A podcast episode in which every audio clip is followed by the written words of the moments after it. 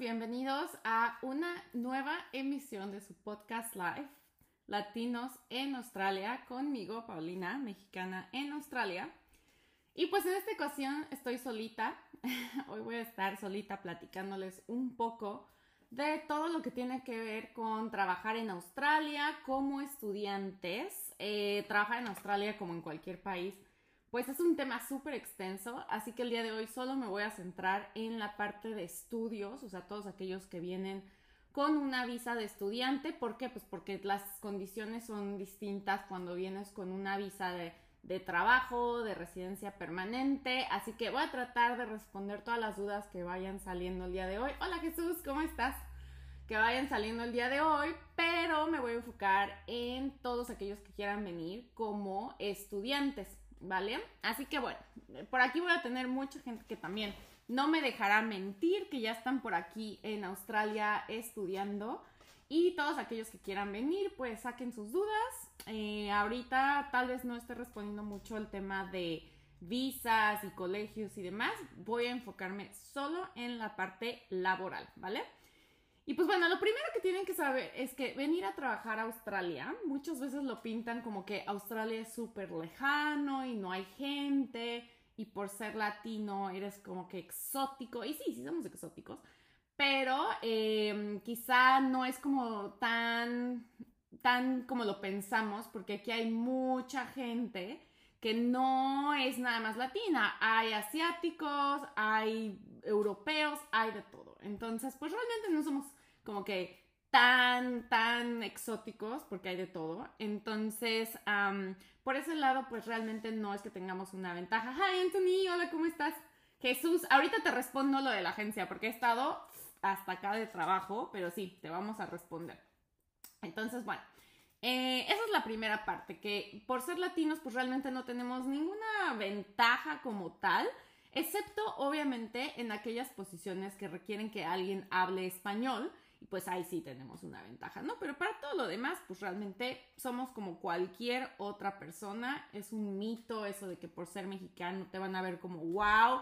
Creo que eso es algo más que se da en nuestros países, en la cultura latina, que tendemos a como glorificar un poco a los extranjeros contra los locales. Aquí al revés. Realmente los australianos protegen a los australianos, eh, tratan de darle mayor oportunidad a los australianos y pues obviamente eso hace que la competencia laboral no nada más sea con extranjeros, sino también pues con los locales, ¿no? Entonces, bueno, esa es la primera parte que me gustaría platicarles, que no es como que por ser eh, latino tengamos mayor eh, visibilidad o mayor preferencia, sino que somos uno más, ¿no? Somos una persona que está aplicando por un puesto y punto.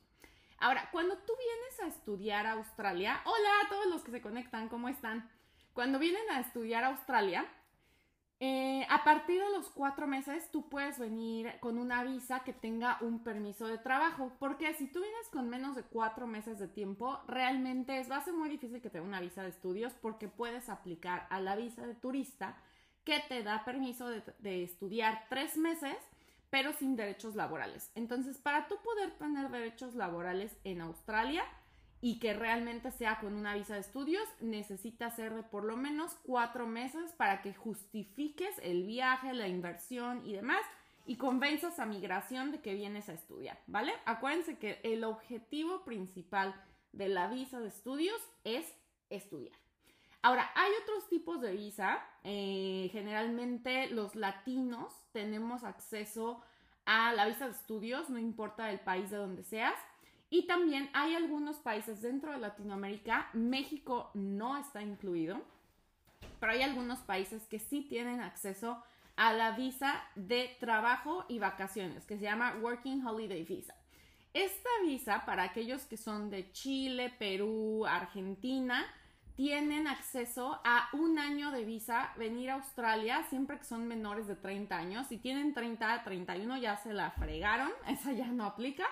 Y pueden venir a Australia a trabajar en sectores críticos, en lo que ustedes quieran, donde consigan trabajo, ¿vale? Entonces, bueno, esa visa desafortunadamente a los mexicanos no la tenemos aprobada por X o Y razón, son relaciones diplomáticas entre países que nadie sabe qué onda. Se supone que lo iban a, hablar con el gobierno australiano para que se le diera este permiso a los mexicanos también, pero por el momento no hay nada, ¿vale? Entonces, como tal, solo existe la visa de estudios o podría ser una visa de residencia, ya sea temporal o permanente, que esa ya tiene que ser con un proceso migratorio, con un agente que se dedique solo a hacer migración, ¿vale? Yo, por ejemplo, eh, visas de trabajo solamente no las puedo hacer porque implican pues mucho más eh, detalle, implican un nivel de inglés muy alto, implican experiencia laboral, que tu ocupación esté dentro de las ocupaciones de demanda, de alta demanda aquí en Australia, y pues no cualquiera cumple con esos requisitos, ¿no? Para lo, para lo cual, muchas veces la forma más sencilla de venir a Australia y ver cómo está la cosa y si tienes oportunidad después al futuro migrar ya con un camino permanente, está la visa de estudios. Entonces, bueno, la visa de estudios es una visa que te permite estudiar tiempo completo, que aquí el tiempo completo de estudios son 20 horas a la semana, que en realidad es un tiempo medio, o sea, no, no es completo. Pero para ellos, aquí en Australia, el tiempo completo son 20 horas de estudio. Y el tiempo que te permite trabajar también es medio tiempo. Ahora, el tiempo full time y, y part time no es lo mismo de estudio y de trabajo. Porque para ellos un part-time, o sea, una, una posición de trabajo de medio tiempo, son 20 horas a la semana, mientras que los estudios son, son 20 horas a la semana, pero de tiempo completo sí me explico esa diferencia, está como chistoso, ¿no? Entonces, bueno, em, obviamente ya para trabajar existe el tiempo completo, que eso sí, aquí le llaman 40 horas a la semana. Este año, básicamente, todos los estudiantes han estado trabajando tiempo completo y estudiando tiempo completo. Repito, tiempo completo estudio 20 horas a la semana, trabajo completo 40 horas a la semana. Entonces, pues bueno, ha sido una locura. Los estudiantes han podido hacer bastante dinero. Promedio, más o menos para que ustedes se den una idea, el sueldo mínimo de tiempo completo aquí en Australia son aproximadamente 3 mil dólares. Y pues ya de ahí lo que ganes, ¿no? Así es, si ganas más, te va mucho mejor. Y obviamente eh, cuando trabajas medio tiempo, pues esto más o menos es la mitad, que serían unos 1.600, 1.700 dólares dependiendo de dónde trabajes y ya si trabajas en posiciones con mucho mejor salario te va mucho mejor, ¿no? Pero este es el sueldo mínimo. Entonces, bueno, el gobierno pues se dio cuenta de que los estudiantes estaban más trabajando que estudiando con la visa de estudiante, cual, que, que el objetivo que tiene es obviamente estudiar. Entonces, a partir del primero de julio se acaba este beneficio de trabajo de tiempo completo que realmente lo hizo Australia dándole oportunidad a los estudiantes, pero también un poquito como para, pues ellos aprovechar que había mucha gente nueva y no había tantas, em, tantas personas en Australia que quisieran trabajar en ciertas posiciones.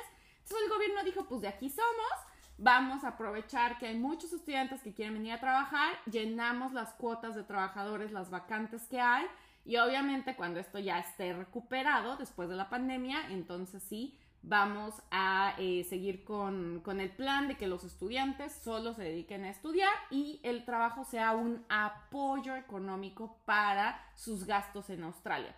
El sueldo mínimo actual en Australia eh, varía dependiendo de tu edad y del sector donde trabajes, pero promedio, o bueno, el oficial es 21 dólares con 84 centavos, que es básicamente 22 dólares la hora.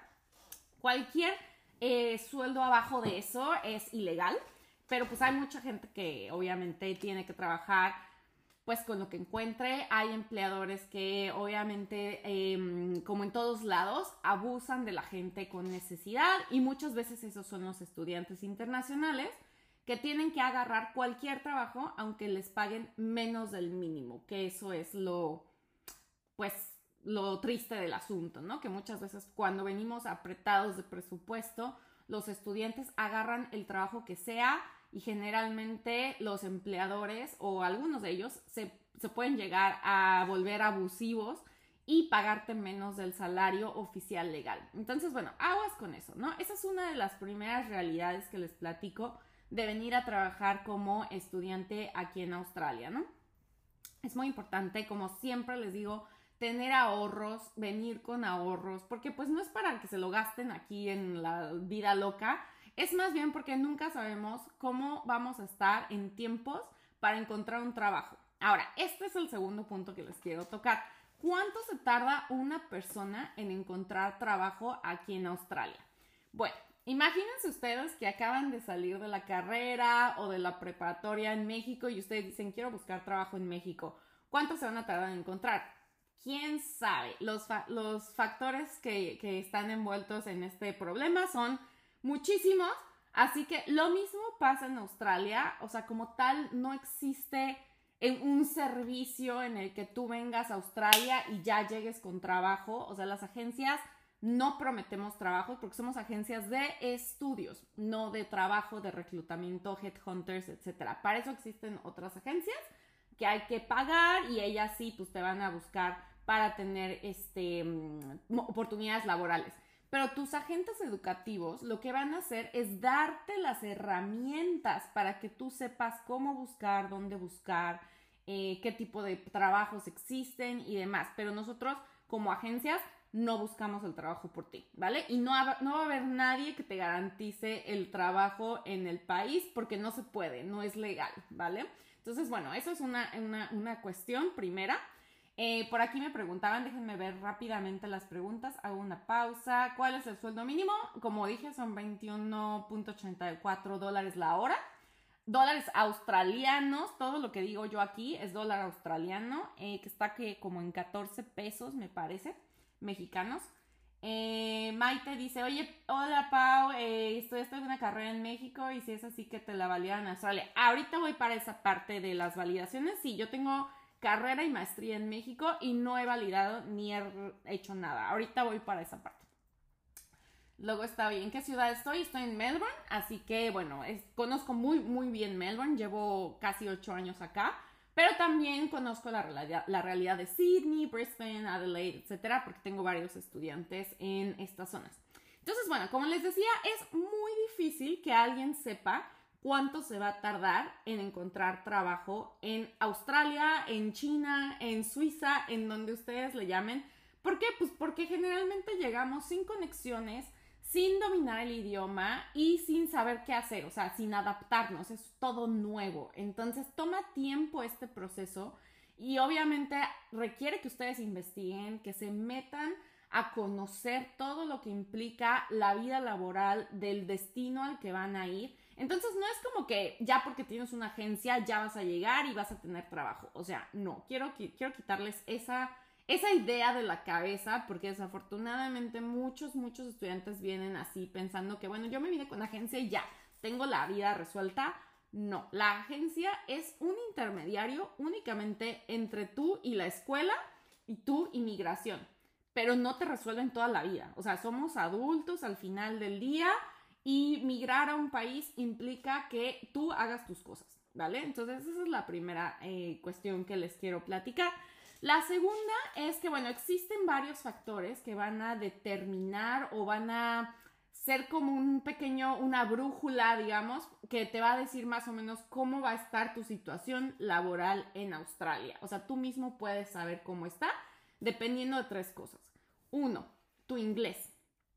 Chicos, lamento decirles de verdad que si traen inglés básico o no traen inglés, su campo laboral se reduce. No es que no existan las posibilidades, existen. Simplemente los lugares donde ustedes pueden aplicar y donde los van a aceptar sin tener nada de inglés van a ser mucho menos. ¿Por qué? Australia es un país de 26 millones de personas, donde el 80% de esas 26 millones de personas viven en Melbourne y en Sydney únicamente. O sea, es como el centro de Australia, básicamente. Y obviamente ahí existen países, eh, digo, perdón, perdón, personas que vienen de todos los países y los latinos o los hispanohablantes somos una minoría que solamente el 2% de la gente habla ese idioma. Entonces, obviamente ese 2% pues nos conocemos y pareciera que somos muchos, pero la realidad es que en el día a día el inglés es la ley. O sea, aquí definitivamente no es como en Estados Unidos, en California, que vas y puedes vivir en español Desafortunadamente no. En Australia tienes que aplicar a trabajos estando, por ejemplo, si tú traes tu currículum en la mano y vas a aplicar a un restaurante, lo más probable es que te van a entrevistar en inglés, a menos que el restaurante sea mexicano y tengan gente mexicana, pero pues cuántos hay, ¿no? Comparado con toda la variedad de comida que existe, quizá por cada 10 restaurantes haya uno mexicano. Entonces, obviamente, si ustedes no traen nada de inglés, pues sus oportunidades son menores. Si traen mucho inglés y son avanzados y se pueden desenvolver perfectamente, o a lo mejor no es perfecto, pero entienden, entienden órdenes. Eso es muy importante también que sepan, aquí hay gente de todos lados y no todo el mundo habla inglés perfecto, ni siquiera los australianos, su inglés es horrible. Entonces, pues obviamente, siempre, siempre y cuando ustedes se puedan comunicar, entender órdenes, va a haber oportunidades laborales. Pero si no traen el idioma, su campo se reduce muchísimo y la verdad es que es más difícil, ¿no? Obviamente existen los casos que tienen suerte, que ya traen conocidos, que se mueven, etcétera, etcétera.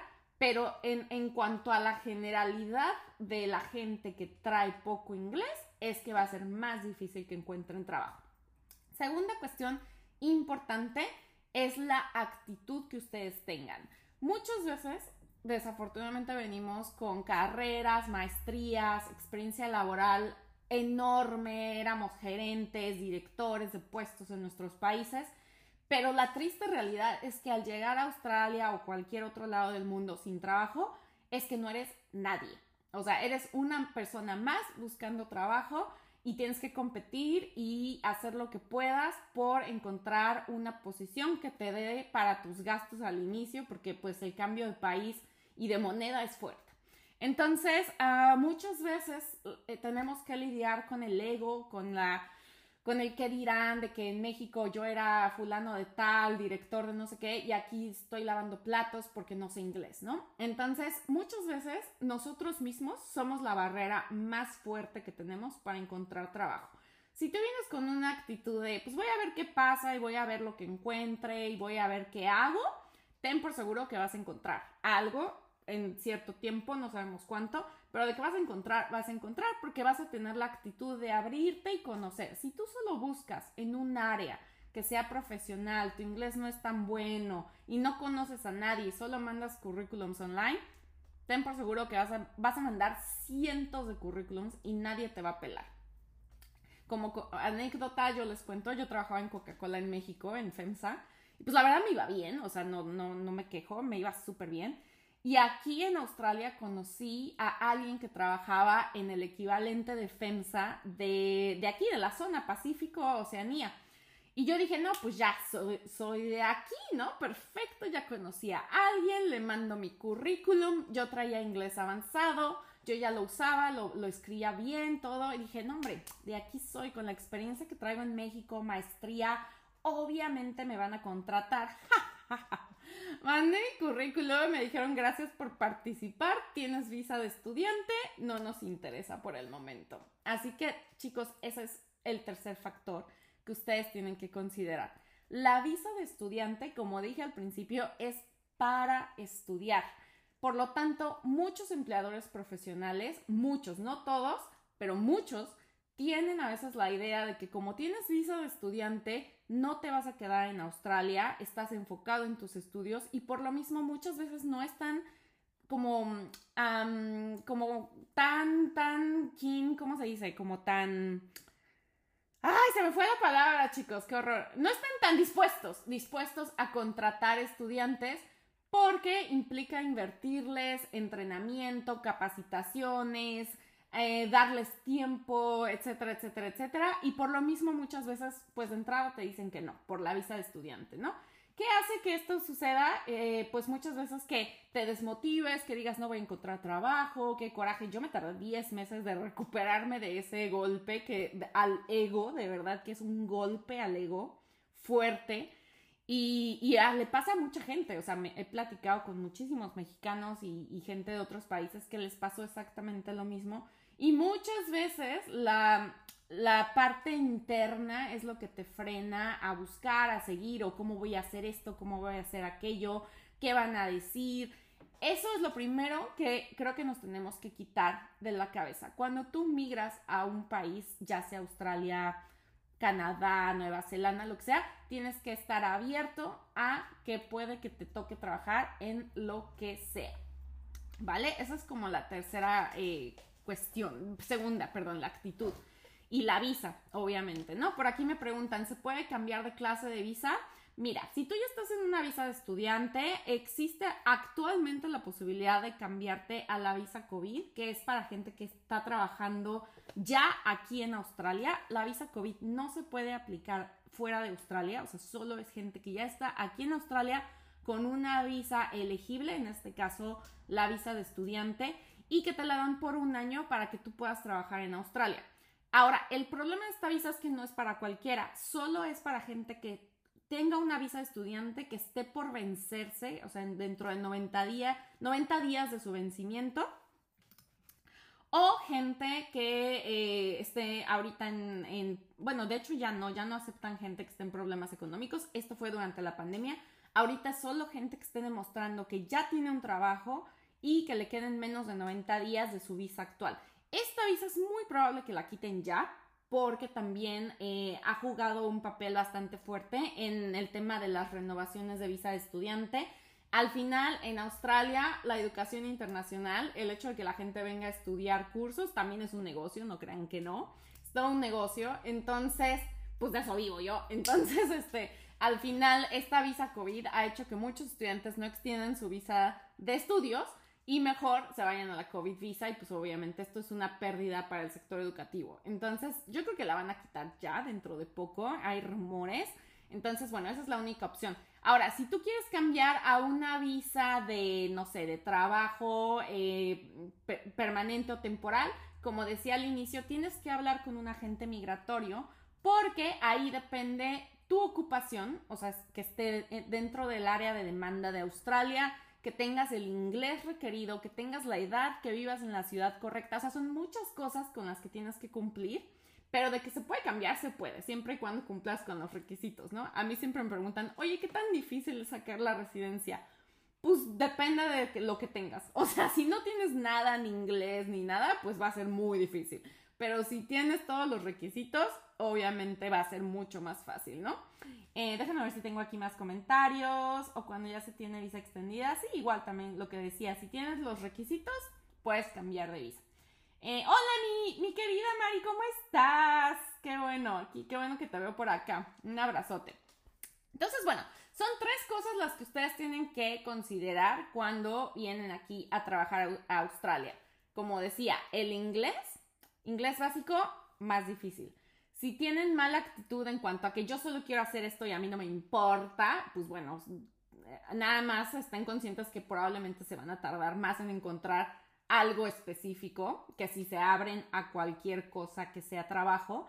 Y la tercera es la visa de estudiante tiene limitantes y a partir del primero de julio vamos a tener un cambio de permiso full time de trabajo, o sea, tiempo completo, y eh, vamos a empezar a ver gente que trabaje solamente 48 horas quincenales, que básicamente son 24 horas cada semana.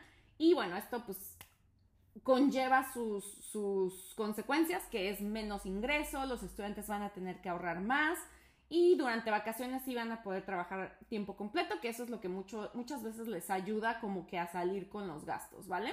Entonces, bueno, esas tres cosas son las principales. Y viene una cuarta cosa, que ahí está, ya son como más de control, ¿no? O sea, como que son más, más controlables, por decirlo así. Uno es la que tanto socialicen ustedes. Muchos, muchos, muchos, muchos, si no es que casi el 90% de los casos en que se consigue un trabajo es por contactos. Eh, tristemente aquí en Australia pues llega uno solo, o sea, te cuesta trabajo hacer tu red de contactos, pero cuando vienes como estudiante pues conoces gente porque vas a estudiar, conoces a tus profesores, a la gente de la escuela, los estudiantes que están contigo, así que mi recomendación es que vayan a tantos eventos de socialización como puedan. Yo sé que muchas veces uno es tímido y dice, ay, no, qué flojera estar conociendo gente. A mí me quita mucha energía hablar y quitar, y, no quitar, perdón, em, hablar y platicar y todo esto. Y de verdad que a veces trato de no salir para recuperarme. Pero cuando uno necesita trabajar, chicos, ni modo, toca salir. Hagan de cuenta que buscar trabajo es un trabajo. Tal cual. Entonces implica que ustedes vayan a eventos, conozcan gente, les hablen de, su necesidad, de lo que quisieran hacer y demás. Esa es otra cuestión que ustedes tienen que aprender. Es una habilidad que tienen que hacer porque muchas veces en nuestros países estamos acostumbrados a que buscamos trabajo y pues lo hacemos a través de una plataforma de internet, mandamos el currículum y listo, esperamos respuesta. Aquí en Australia, cuando eres estudiante, puede pasar, pero la gran mayoría de los casos consigues trabajo por estarlo pidiendo eh, como de boca en boca, por decirlo así, o sea, con personas que les platiques, que te digan, ah, yo conozco a tal y no sé qué. La gran mayoría de la gente conoce, que conoce gente así, consigue un trabajo y se va moviendo a mejores posiciones. Ese es mi consejo. Segundo consejo es, tienen que aprender a resumir su currículum. Primero aquí en Australia no se llama currículum, le dicen resume.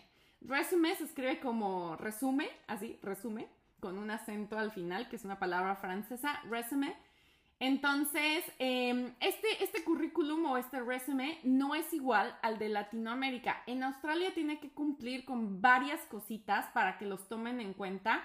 De hecho, existe una regla de los seis segundos que dentro de los reclutadores de Australia, si no cumples con esos seis segundos de, de que puedan escanear rápidamente quién eres con tu currículum, vas a la basura. O sea, se va tu currículum a la basura. Yo, yo trabajé un poco en reclutamiento y los currículums tienen que ser concretos. Si ustedes van a aplicar a una posición tipo mesero, cleaner, algo de limpieza, si ustedes van a aplicar a, no sé, por ejemplo, cuidar gente en un asilo o etcétera, etcétera, construcción, ustedes llámenle, o sea, ocupaciones que no requieren de una profesión. Hola, mi queridísimo, ¿cómo estás? Em, bueno, besos hasta que dónde estás en San Antonio, creo, ¿no?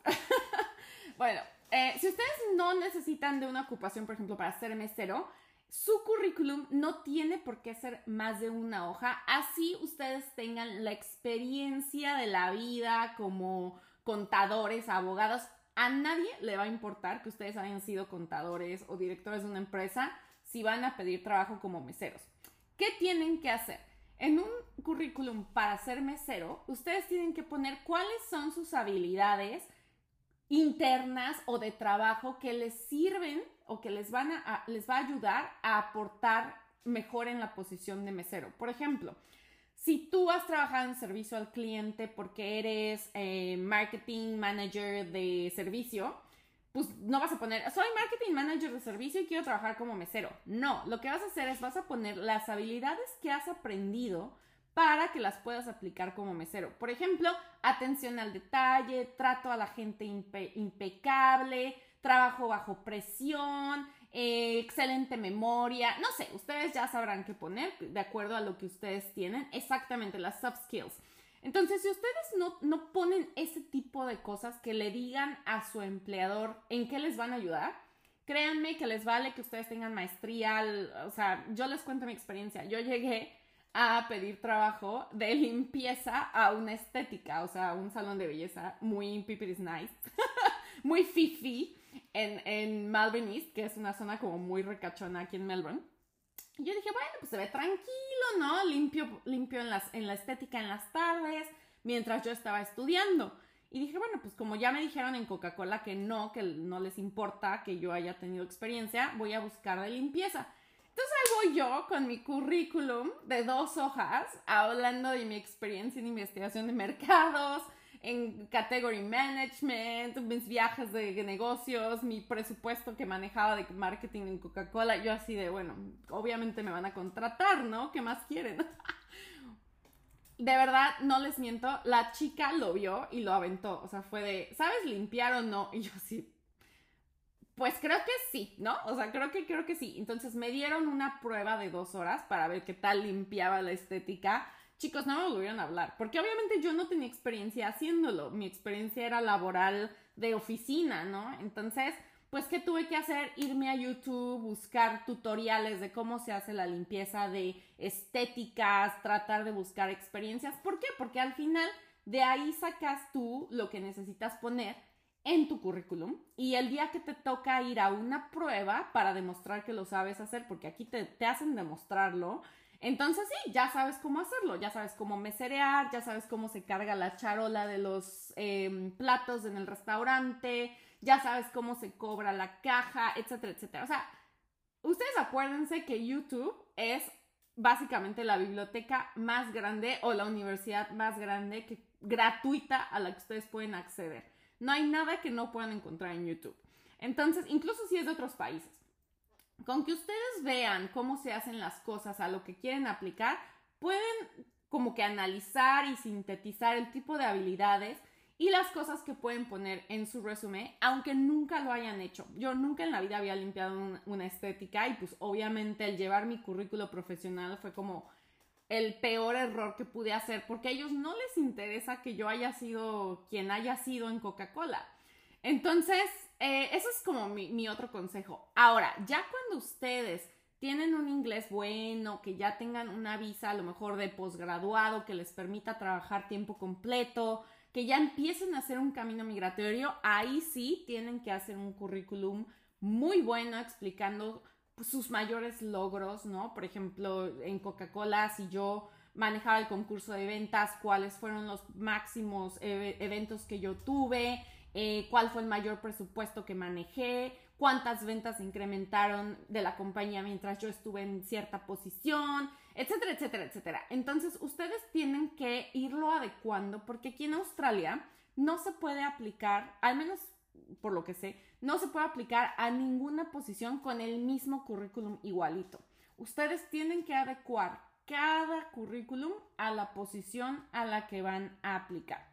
Y la segunda cosa también de esta, de esta parte de, de cómo adecuarlo es que en los trabajos profesionales además tienen que hacer una cosa que se llama cover letter. La cover letter básicamente es una carta que tú haces dirigida al empleador, a la persona que te va a contratar. Y en esa carta, haz de cuenta, si tú ves la posición anunciada en, no sé, en cualquier bolsa de trabajo y dice, Queremos a alguien que tenga trabajo en equipo, que sepa cómo manejar tiempos, que bla, bla, bla. O sea, ellos te van a poner qué están buscando y tú en la cover letter, en la carta, vas a explicar cómo cumples con esos criterios.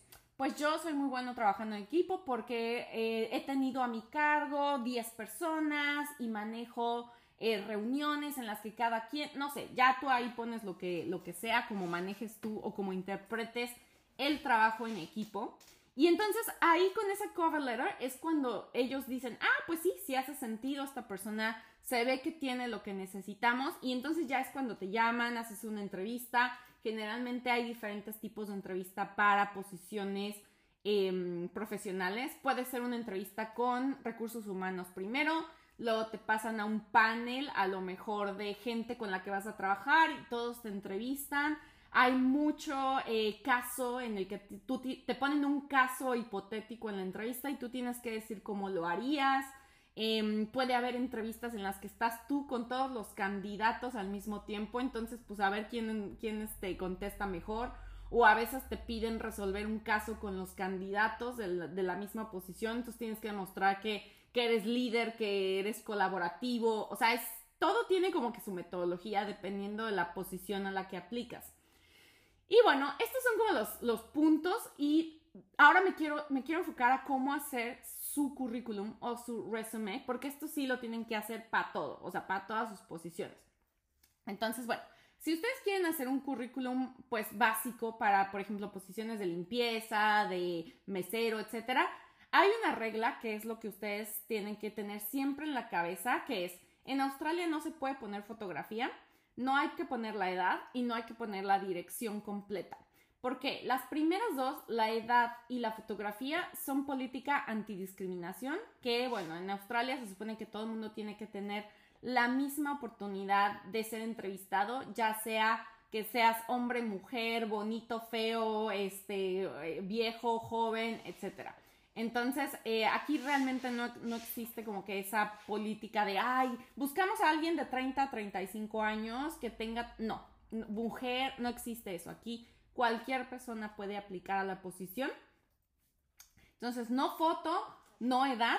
Y para la dirección, yo les recomiendo que solo pongan el suburbio donde están y el estado con su teléfono y correo electrónico, porque mucha gente pone toda la dirección, pero aquí en Australia también hay muchos, muchos fraudes y hay gente que pone trabajos en línea y dice, yo estoy buscando personas que trabajen en Netflix, el otro día vi, busco 25 personas que quieran trabajar en Netflix Australia y les vamos a pagar 5 mil dólares al mes. Y yo así de...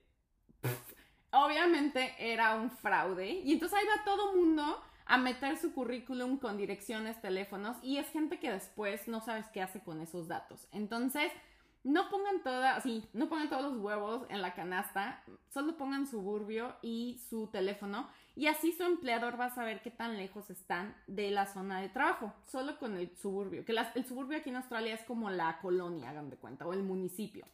Entonces, bueno, esa es la primera regla.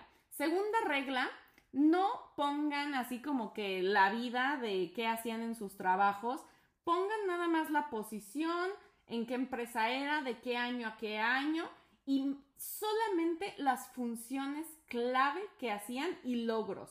Solamente si tuvieron logros. Si no tuvieron logros, pongan qué hacían de funciones y listo. Para posiciones como mesero, eh, no sé, bartender y todo esto, Mencionen sus trabajos quizás si quieren, pero pongan las habilidades, no los logros y no la, digamos que como tal, las tareas que ustedes tenían. Pongan que tenían que trabajar con clientes todo el tiempo, etcétera, etcétera, etcétera. Hay muchísimos, muchísimos, muchísimos templates en Australia, en el website de Seek, de Indeed. Ahí les pongo luego en el podcast las direcciones que ustedes pueden bajar gratis Recomendación, chicos, no hagan sus currículums llenos de color y fotos y gráficas y no los hagan así porque la verdad es que los empleadores los escanean así, o sea, leen bullets, leen puntos nada más así como muy, muy concretos. Y si los hacen muy saturados y llenos de cosas y de color, la verdad es que imagínense estar leyendo eso todo el día, es como los pasan así, ni los ven. Entonces, no se estresen por el diseño. Aquí los currículums son súper básicos. Eso es algo bueno, que no se tienen que estresar como mucho. Este, los, tienen, los pueden hacer con la letra más X del mundo, siempre y cuando se vea limpio y muy, muy claro cuál es su objetivo de trabajo. Hay que poner objetivo de trabajo. Experiencia profesional va antes de la educación. Aquí les interesa más qué has hecho, a dónde has estudiado. Aquí en Australia no importa tanto dónde estudiaste, para algunos puestos sí, pero para meseros y todo eso, les vale si ustedes tienen maestría, doctorado, lo que tengan, no importa.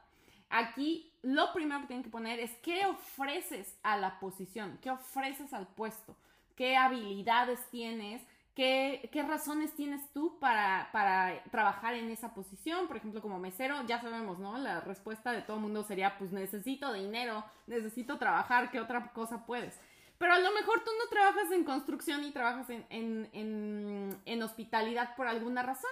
Porque a lo mejor te gusta la comida, te gusta el cliente, te gusta estar movido. Entonces tienes que poner este tipo de cosas porque no es lo mismo trabajar no sé, de niñera, que a lo mejor a alguien que no le gustan los niños, a trabajar en una, no sé, posición de limpieza. O sea, ustedes analicen en qué posiciones sí les gustaría trabajar y cuáles ya de plano descartan.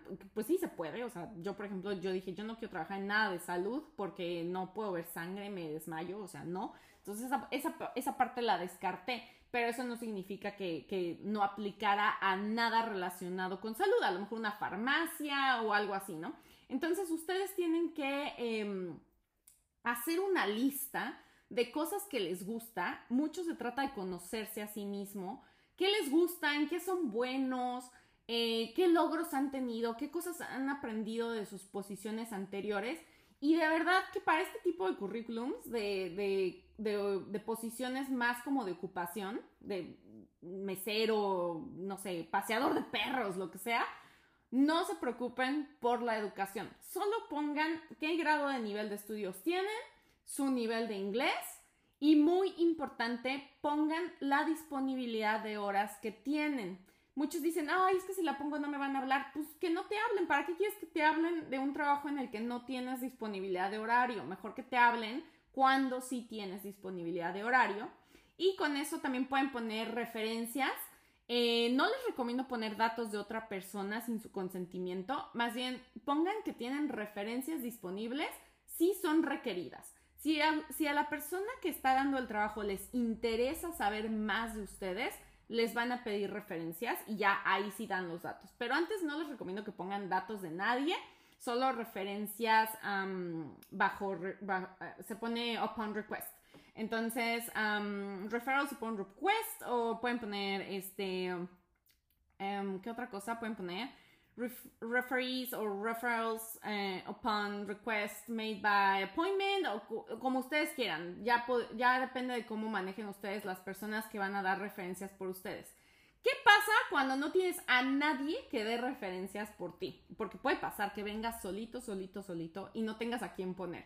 Bueno, ahí yo te recomiendo que pongas gente de México que pudiera responder en inglés. Obviamente un ex jefe o algún amigo o alguien que pueda ayudarte con eso. Puede pasar, puede ser tu agente educativo, a veces a mí me ponen como, como referencia.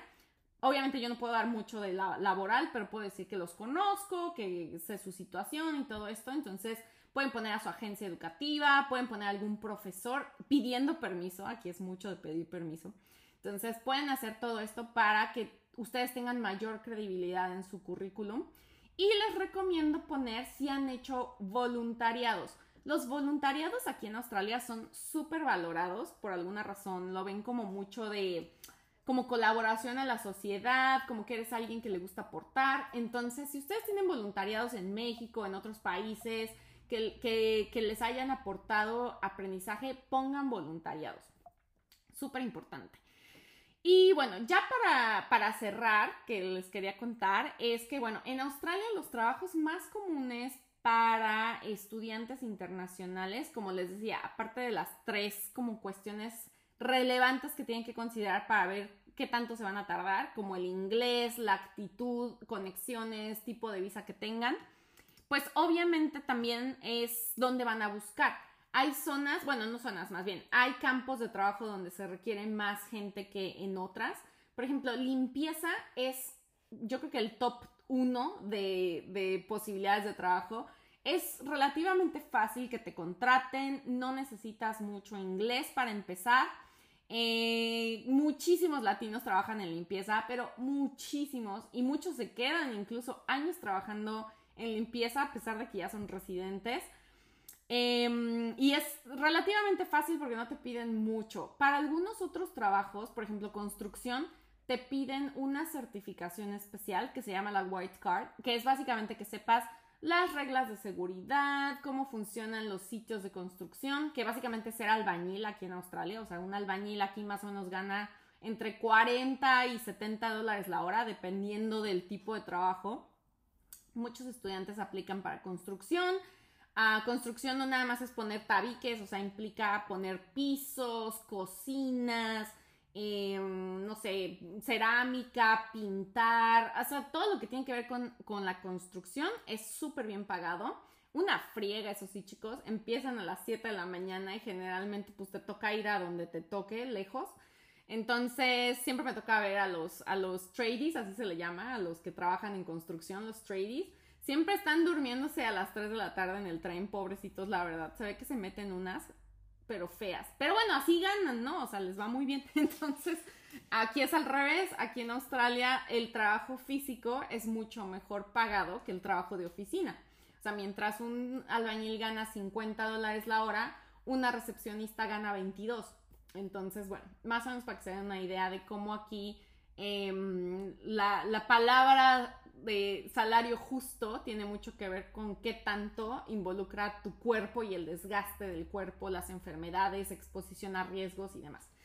Entonces, bueno, construcción, limpieza, em, también uno que a lo mejor puede ser algo nuevo para ustedes sería ser niñeras, eh, cuidador de perros. Hay gente que busca gente igual como ustedes que no necesitan hablar inglés, simplemente sacar a pasear a sus perros una hora. Eso también es súper, súper común. También ustedes pueden trabajar en Uber, que es Uber Eats, básicamente entregar comida. Para eso no necesitan ustedes currículum, solo dan, dan de alta su perfil en la aplicación. Hay varias aquí en Australia, no nada más Uber Eats. pueden dar de alta su perfil, tienen una bicicleta o un coche, como ustedes quieran y pues se dedican a entregar comida. Básicamente lo que tienen que hacer es entenderle la aplicación, usar Google Maps, ir y dejar comida y cobran. Entonces muchos estudiantes también hacen eso, independientemente de su nivel de inglés. habilidades que ustedes tengan como temas de belleza, por ejemplo, si saben cortar el pelo, pueden anunciarlo en grupos de latinos, que oigan, ustedes voy llegando, quiero cortar el pelo de los que quieran cobro tanto, poner uñas, maquillaje, todo ese tipo de cosas también las, lo pueden ofrecer independientemente como de side hustle, o sea, lo pueden hacer como una, como una actividad alterna en lo que ustedes van consiguiendo un trabajo. Obviamente, todo lo que tiene que ver con restaurantes, la mesereada, el ser host de un restaurante, eh, bartenders, eh, gente que trabaja en la cocina, que corta eh, los, o sea, no son no son los chefs, son los kitchen hands, o sea que ustedes le ayudan al chef a cortar todo, todo, todo en piezas, la, verdura, todo lo que tengan que hacer, los ingredientes. Los que lavan los platos están los dishwashers, que son los que hacen toda la limpieza de utensilios y demás. Todos esos son los trabajos más comunes. Hay repartición de flyers. Ustedes también pueden trabajar a lo mejor para dar de como estas tarjetas promocionales en la calle. También les pagan por hora. Em, hay muchísimas opciones. Y la idea, pues como les decía, es que ustedes vengan abiertos a trabajar a Australia pensando que va a ser lo que te toque muchas veces y en el tiempo que te toque. Porque como en cualquier otro país, si tú no tienes el idioma, si no tienes conocidos, si no tienes una red de contactos, si no conoces nada, si no hiciste tu investigación sobre cómo funciona, pues va a estar más difícil, ¿no? O sea, va a estar, la vas a sufrir un poco más. Puede que tengas suerte, hay gente que tiene suerte, pero esa no es la regla, esa es la excepción. Entonces, lo más importante, como les decía, así como para recapitular, son dos cosas.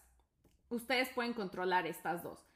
Hacer red de contactos, hablar hasta con la piedra de que están buscando trabajo, de que quieren conseguir. Yo tengo una estudiante, de verdad no saben lo animada, ella tiene 45 años y se vino pensando que era grande y que ya estaba muy grande y todo súper poquito inglés, pero no saben cómo se ha movido. Ella agarra su celular y traduce todo con el traductor de Google. De, oigan, no entiendo, se ha movido, llegó sola, eh, se sacó su cuenta de banco sola. Ella ha hecho todo sola. O sea, de verdad que yo estoy impactada de su independencia, porque la mayoría de mis estudiantes me preguntan todo. Es como, ay, ¿cómo hago esto? ¿Cómo acá? No sé qué. Ella solita hace todo y de verdad que me ha dicho, ha sido una satisfacción yo poder hacer todo, mi, renta sola, y les digo, yo no entiendo inglés, para eso vine. Entonces ella misma les explica que, oye, pues más despacio, háblame más despacio porque yo no tengo inglés, a eso vine, a estudiar inglés.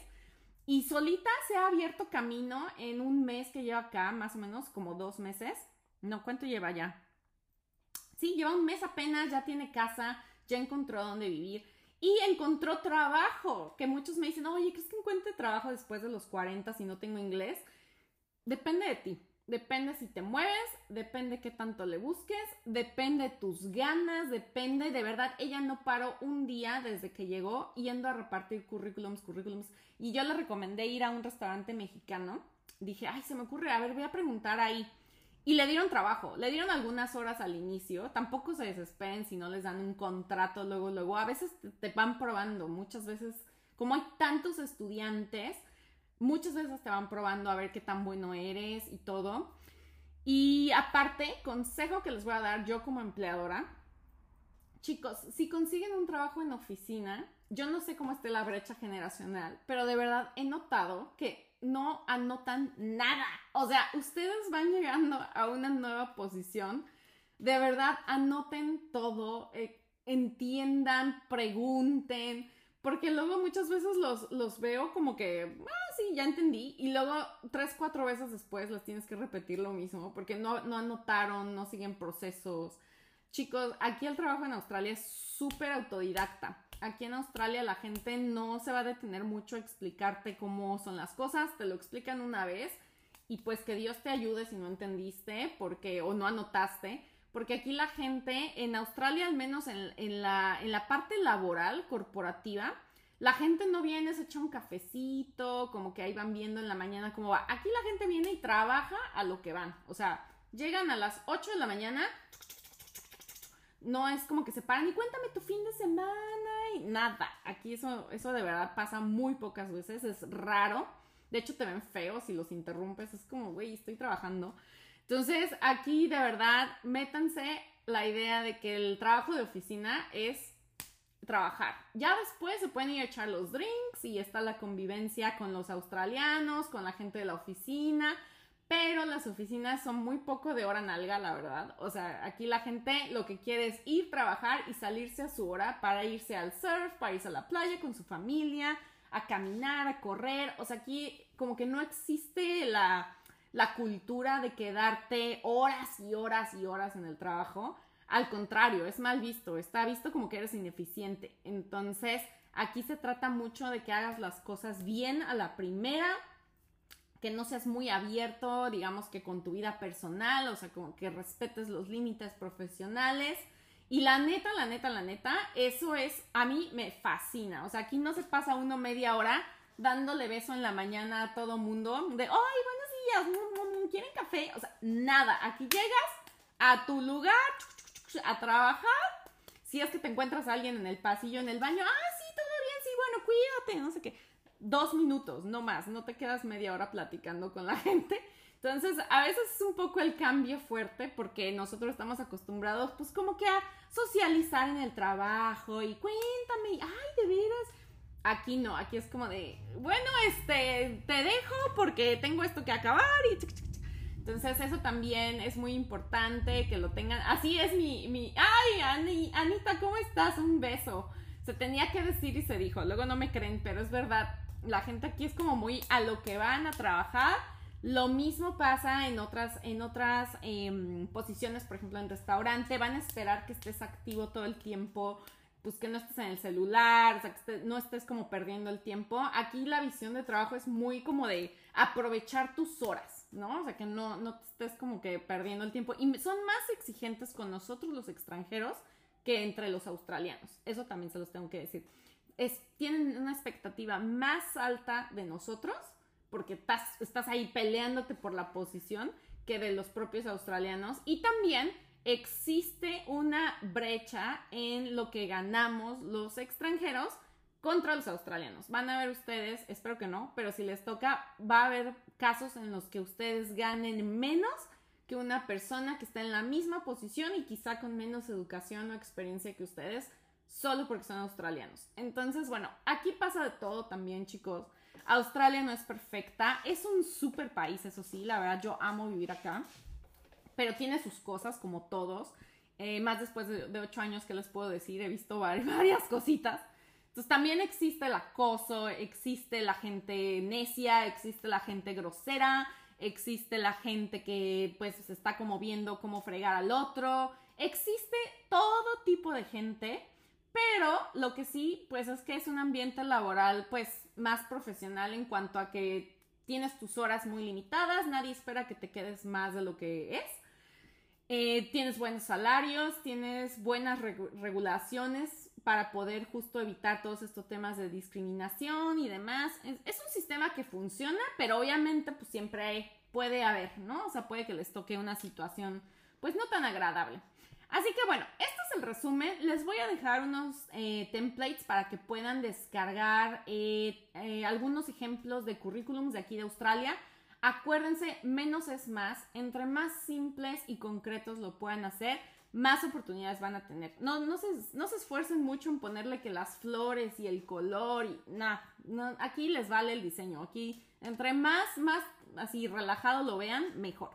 Y bueno, pues no sé si tienen alguna duda. Si no, no se preocupen, me las pueden dejar y con mucho gusto se las contesto en los comentarios. Em, ah, por aquí me preguntaba Claudia, ¿ellos miran una edad promedio para trabajar? No, realmente es que, como decía, que cumplas con lo que ellos necesitan, que tengas lo que, se ofre lo que requieren para el puesto, les da igual si tienes 25 o si tienes 45 años. Eso realmente no afecta. En Australia la edad no es un factor de discriminación. Incluso em, hay mucha gente ya grande que se, se, jubila, o sea, que no ganas tan bien que no necesitan trabajar tantos años. Y pues hay ciudades y suburbios que son puro jubilado y tienen la vida, ¿no? Y, y en las oficinas generalmente sí es más gente joven, por ahí de los 30, pero no hay una limitante, o sea, no es como en nuestros países que ponen el rango de edad de la posición cero, así que no hay, no hay como tal un promedio. ¿Vale? Entonces, bueno, espero que esta información les haya sido de utilidad. Eh, voy a dejarlo por aquí en el podcast también en, en Spotify, que lo puedan escuchar, lo recomienden con sus amigos, familiares. Y pues bueno, la próxima vez estaré platicando un poquito más de este tema, ahora con ya posiciones para residencia, visas de residencia. Y a ver qué más se me ocurre platicarles, ¿vale? Entonces, bueno, los dejo por esta vez. Gracias por conectarse a los que están en vivo. No olviden que pueden hacer cita conmigo a través del link que está en mi Instagram, Mexicana en Australia. Y pues espero platicar con ustedes pronto la próxima semana. Cuídense mucho. Hola y adiós, Alarcón. Cuídense mucho. Un abrazo.